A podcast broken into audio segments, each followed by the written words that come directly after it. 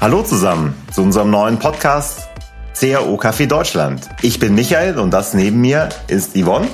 Hi zusammen, ähm, es freut uns, dass ihr das erste Mal zuhört. Wir werden euch jetzt in den nächsten Wochen immer ganz viel zum Thema Conversion Rate Optimierung erzählen. Und dazu ähm, haben wir auch schon einen ersten Gast bei uns. Es freut mich sehr, dass Christoph Rottler heute da ist.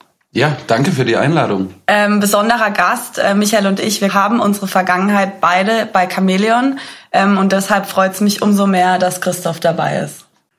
Hallo zusammen. Ich bin Christoph, Geschäftsführer bei Chameleon Deutschland und ähm, habe mich die letzten sechseinhalb Jahre bei Chameleon um unser Consulting-Team gekümmert. Ja, freut uns, dass du da bist, Christoph. Du hast eine Riesenkompetenz. Christoph hat hunderte von Tests, tausende von Tests die letzten Jahre begleitet. Ähm, und würde uns sein Know-how gerne mit uns teilen. Jetzt ist an Yvonne und mir, dich heute so zu kitzeln, dass möglichst viel fließt. ähm, aber freue ich mich schon extrem drauf. Ja, ich freue mich auch heute, mit euch ein bisschen über eines meiner Lieblingsthemen zu sprechen. Von dem her legt los. Ja, ah nee, wir wollen aber nicht über den ersten FC Kaiserslautern sprechen. Ne? Ja, das ist im Moment kein Lieblingsthema. Okay, nee, schön. Ähm, heutiges Thema, Testingkultur. Deshalb gleich erste Frage an dich, Christoph. Äh, wie trinkst du deinen Kaffee am liebsten? Ähm, tatsächlich habe ich recht spät angefangen mit Kaffee trinken und äh, mir wurde gesagt, wenn ein Kaffee gut ist, ähm, dann braucht man weder Milch noch Zucker. Dementsprechend trinke ich ihn schwarz und ähm, meistens kurz. Sehr gut. Da wir CAO-Kaffee heißen, ne, haben wir natürlich immer unseren Kaffee da. Deshalb immer Einstiegsfrage, wie trinken unsere Gäste ihren Kaffee. Ja, Michael, wie trinkst du deinen Kaffee? Äh, Hauptsache viel. Und keine Hafermilch.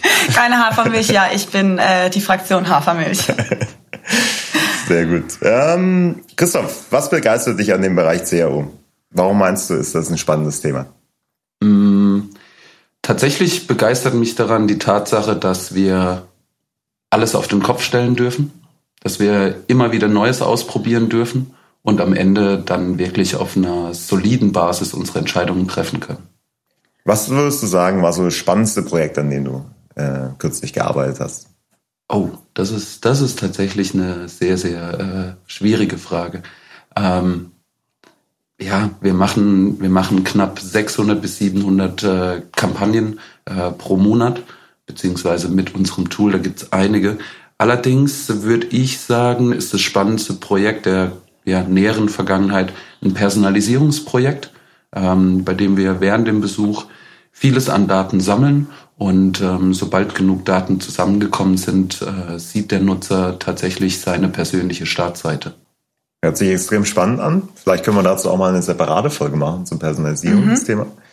Ähm, also ihr merkt, CRO ist ein wahnsinnig spannendes Thema und wir hoffen euch äh, hier in diesem Podcast einiges dazu auch vermitteln zu können.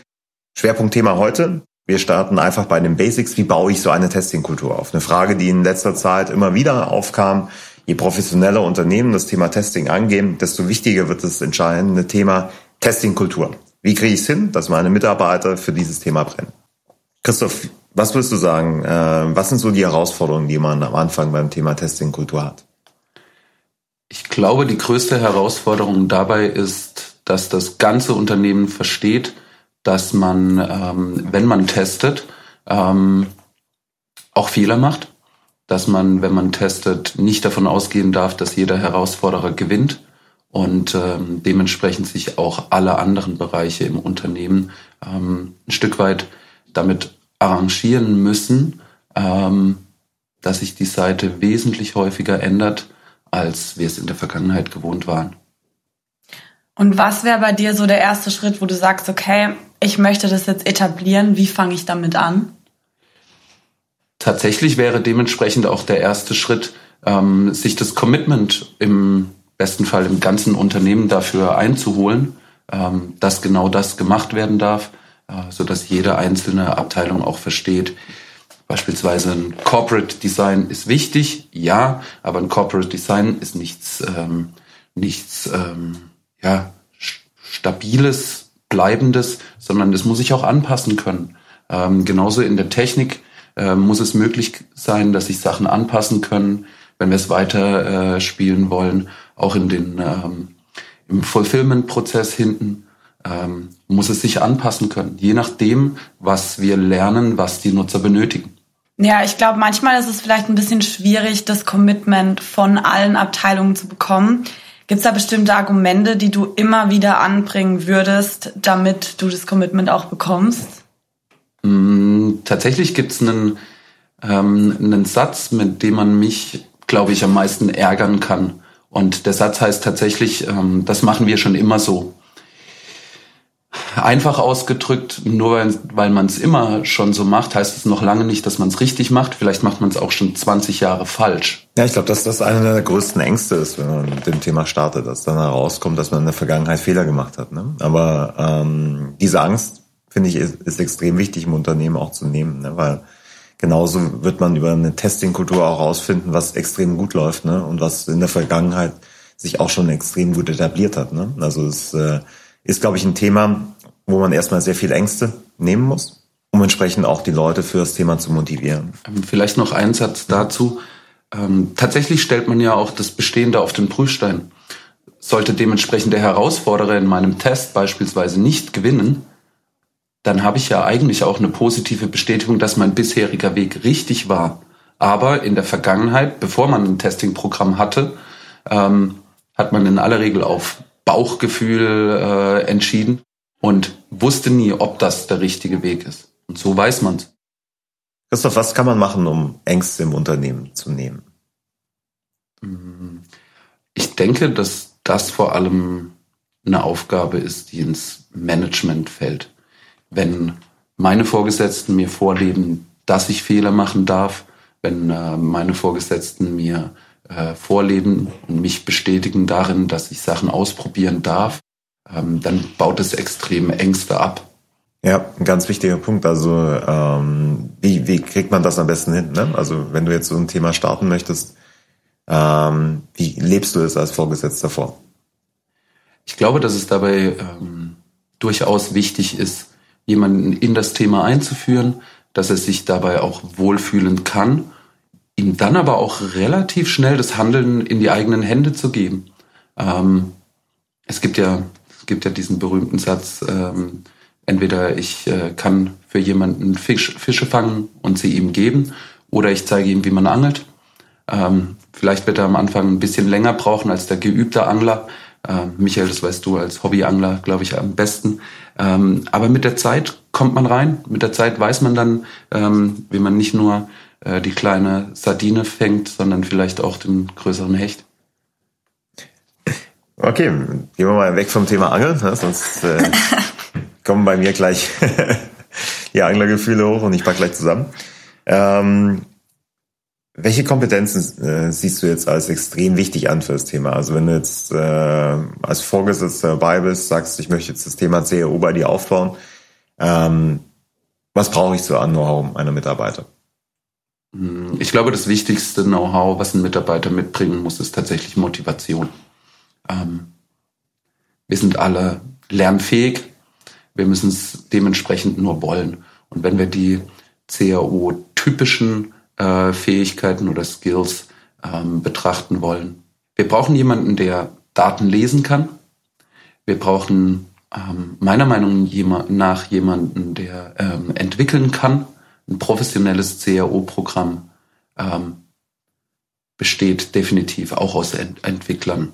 Ähm, darüber hinaus, wenn, wenn es möglich ist, entweder jemanden, der psychologisch sehr, sehr gut ausgebildet ist oder ein Interesse an Psychologie mitbringt, denn letzten Endes ähm, ja, appellieren wir ganz oft an die Motivation der Nutzer, damit sie eine Entscheidung ähm, treffen. Und ja, habe ich noch jemanden vergessen?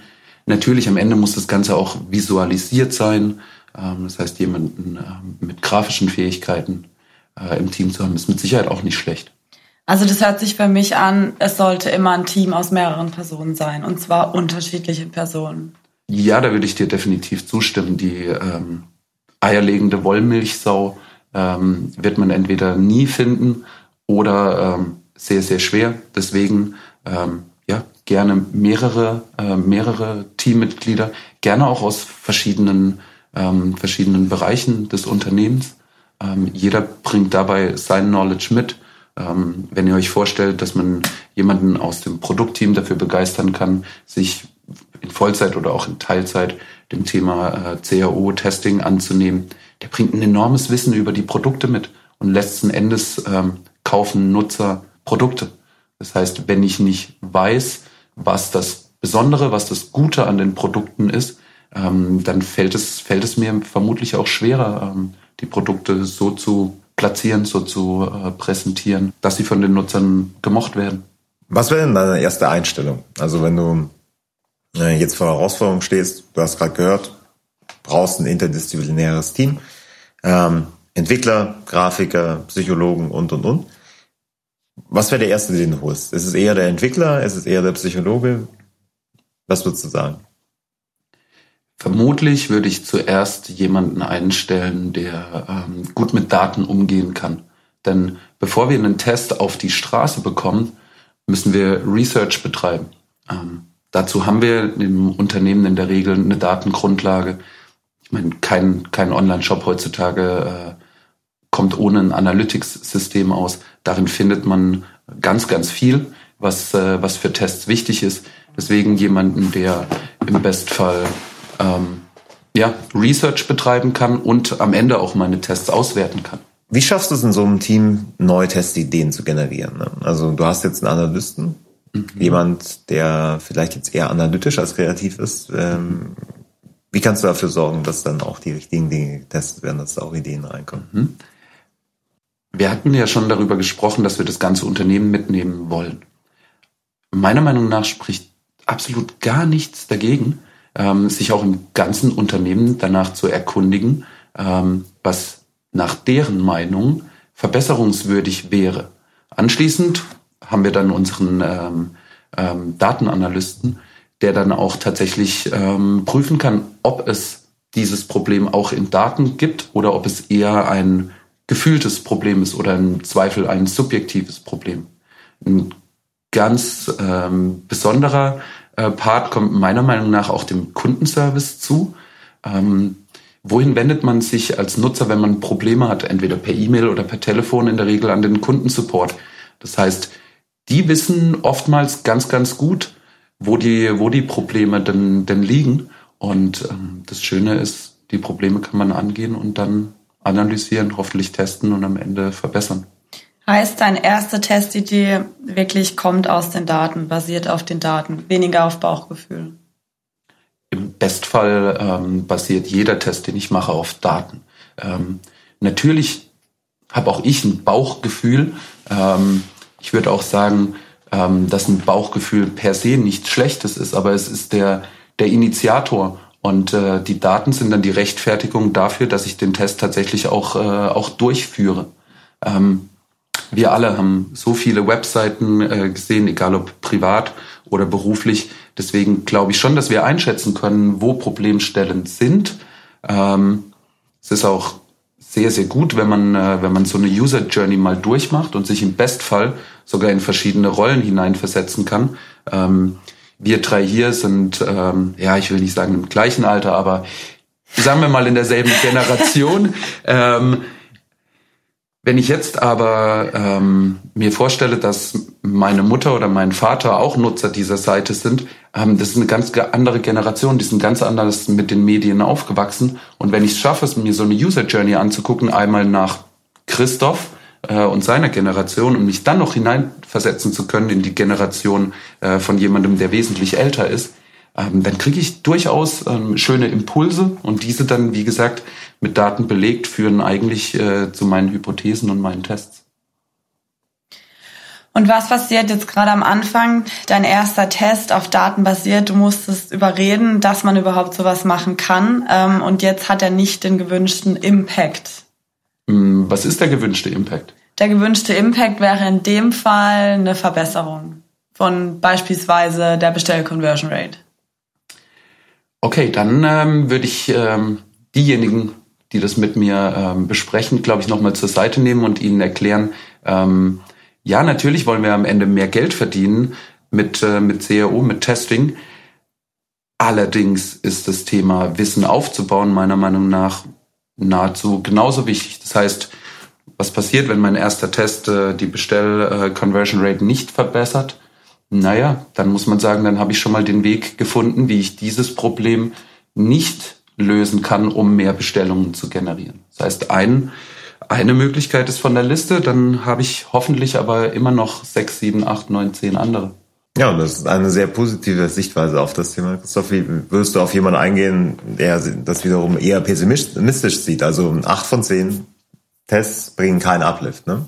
Mhm. Ähm, das heißt, wenn ich jetzt ähm, als Geschäftsführer mit diesem Thema starten möchte, weiß ich, dass ich mich auf ein Projekt einlasse, ne, wo die Erfolgswahrscheinlichkeit Worst Case bei 20 Prozent liegt vielleicht, ne, oder auch drunter, falls ich noch schlechter bin als der Durchschnitt. Ne? Mhm, tatsächlich ähm, sind diese 20 Prozent nicht der Worst Case. Es gibt ähm, es gibt mittlerweile auch Auswertungen dazu, dass ein erfolgreiches Testing-Programm eher bei 10, 15 Prozent äh, Winrate bei den Herausforderern liegt. 20 wären schon äh, gut. Ähm, ähm, ein Senior Crow Manager bei Booking äh, hat tatsächlich sogar mal den Satz gesagt, äh, wenn deine Winrate bei über 25 Prozent liegt, ähm, dann bist du entweder ein Magier oder deine Seite ist, naja, gelinde gesagt, ziemlich unterirdisch. ähm, nichtsdestotrotz, ähm, ja, wir haben 10, 15, vielleicht auch 20 Prozent ähm, Winrate.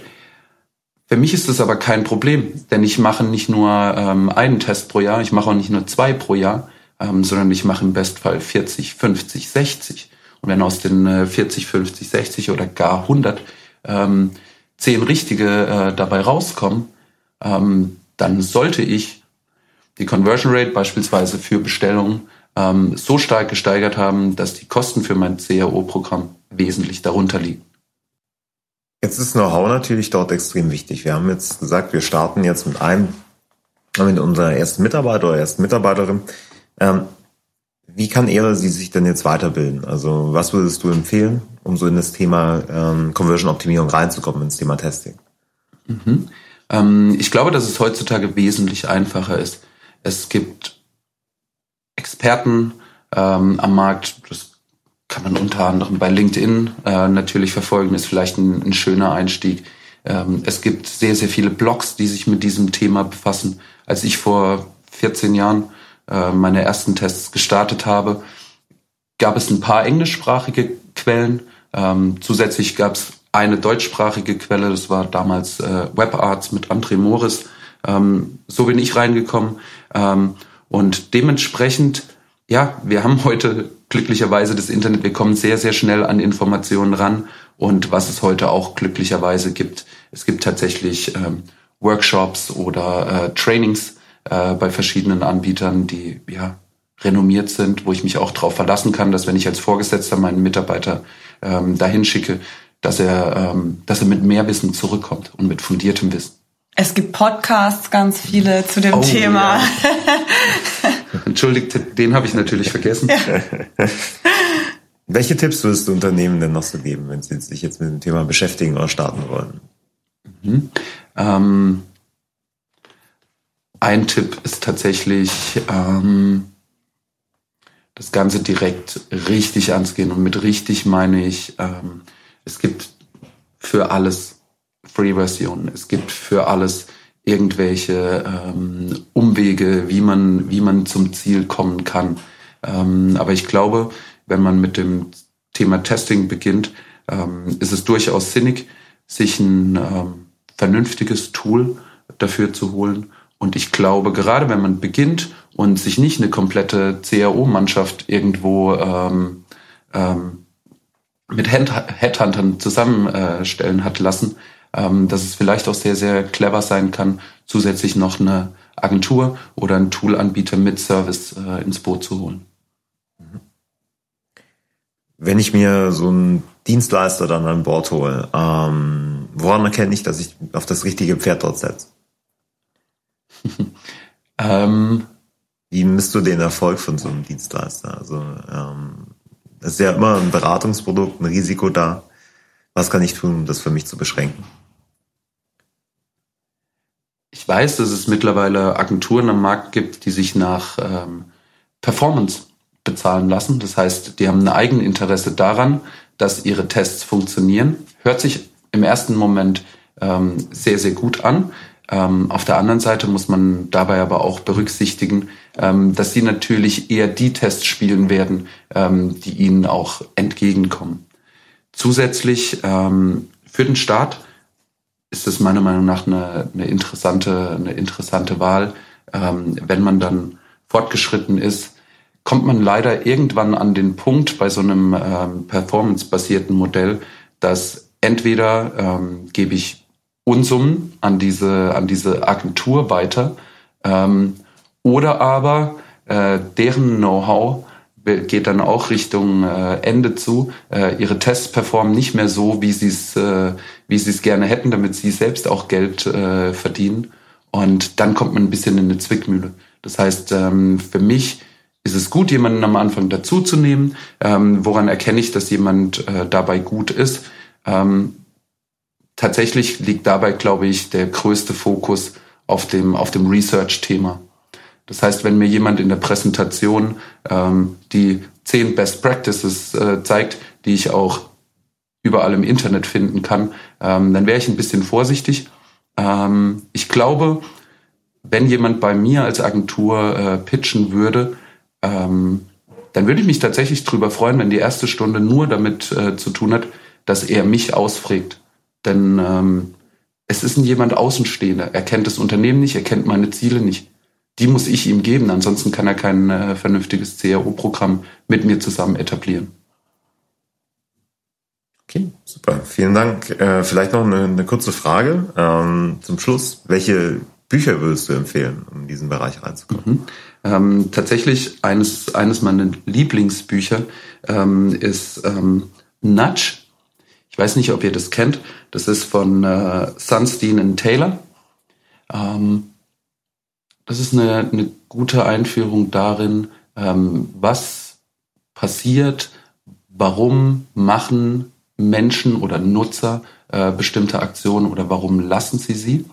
Ähm, darüber hinaus ähm, mag ich auch äh, sehr das Buch Thinking Fast and Slow von äh, Amos Tversky. Ähm, das ist ein israelisch-amerikanischer ähm, Wissenschaftler, der das ähm, menschliche Gehirn in, in zwei Bereiche einteilt, nämlich ähm, das langsam denkende und das äh, schnell denkende, ähm, ja, den schnell denkenden Teil. Ähm, und wenn man das gelesen hat, dann versteht man auch, warum Webseiten so aussehen, wie sie bei vielen auch schon aussehen. Ähm, Gelerntes fällt, äh, geht einem einfach von der Hand. Ähm, der Nutzer kommt durch, ohne großartig darüber nachdenken zu müssen. Und das Problem bei diesem großartig darüber nachdenken zu müssen, bei Kleinigkeiten wie jetzt in einem Formular, sorgt dafür, dass der Nutzer dann auch über das große Ganze wieder anfängt nachzudenken. Ähm, also von dem her, das ist definitiv eine Empfehlung. Bei Und dem Buch kann ich auch nur zustimmen, war das erste Buch, das Christoph mir an meinem ersten Tag in die Hand gedrückt hat. Ähm, und ich kann sagen, es hat sich gelohnt. Also es hilft auf jeden Fall beim Start. Genau. Und am zweiten gab es dann äh, die kurzen Rückfragen, Buchbesprechung. Ja, genau. Dass du auch wirklich gelesen genau. hast. Ne? Also ich habe eine Weile gebraucht. Es ist ein dickes Buch. Ähm, ja. Es ist auch viel mit Statistiken, ähm, aber es hat sich auf jeden Fall gelohnt. Ja, also die Erörterung, die du danach runtergeschrieben hast, die war auch war wirklich gut, ne? ähm, Und dann vielleicht noch ein, ein letztes Buch, das ist nicht ähm, hat nicht den stärksten CAU-Bezug, aber äh, Factfulness von äh, Hans Rossling. Ähm, da geht es um Daten, da geht es um Statistiken und da geht es unter anderem auch darum, dass selbst renommierte Wissenschaftler ähm, mit ihrem Bauchgefühl scheitern. Ähm, und zusätzlich ist es, glaube ich, auch ein schönes Buch, was dazu führt, ähm, dass die Welt ein besserer Ort wird. Ja, dann würde ich sagen, vielen Dank, Christoph. Ähm, war auf jeden Fall viel Input. Ich hoffe, dass es euch auch was mitgegeben hat, wenn ihr anfangen wollt. Jetzt noch meine letzte Frage wäre, ähm, ich meine, du kennst dich jetzt in dem Bereich aus, du kennst auch viele Leute. Wen könnte man denn hier auch noch im Podcast sitzen haben? Wen würdest du empfehlen? Also mit wem ich mich sehr, sehr gerne austausche, mit wem ich gerne zusammenarbeite, ist ähm, Milena Sandri von, äh, von Lidl. Ähm, ja, es ist unglaublich, was sie für ein Wissen mitbringt. Ähm, und ich hoffe, dass sie ein ähnlich angenehmer äh, Gesprächspartner für, für euch ist, wie sie es für mich ist. Ja, dann freuen wir uns schon. Dann werden Sie anfragen. Vielen ja. Dank für deine Empfehlung, Christoph. Ähm, ja, dann wünschen wir euch mit Chameleon noch alles Gute. Ja, würden uns freuen, dich bald mal wieder in unserem Podcast begrüßen zu dürfen. Und für alle anderen Hörer noch ganz kurz, in zwei Wochen geht's bei uns weiter. Mhm. Ähm, mit einer sehr spannenden Folge mit André Morris. Genau. Äh, freuen wir uns sehr drauf, der auch nochmal auf das Thema eingeht, das Christoph angerissen hat. Testingkultur, Aufbau etc. Äh, wird eine sehr spannende Diskussion. Ähm, also folgt uns gern, abonniert unseren Podcast. Abonnieren. Dann äh, seid ihr auf dem Laufenden und dann hören wir uns bald wieder. Vielen Dank und bis bald. Bis dann. Bis bald.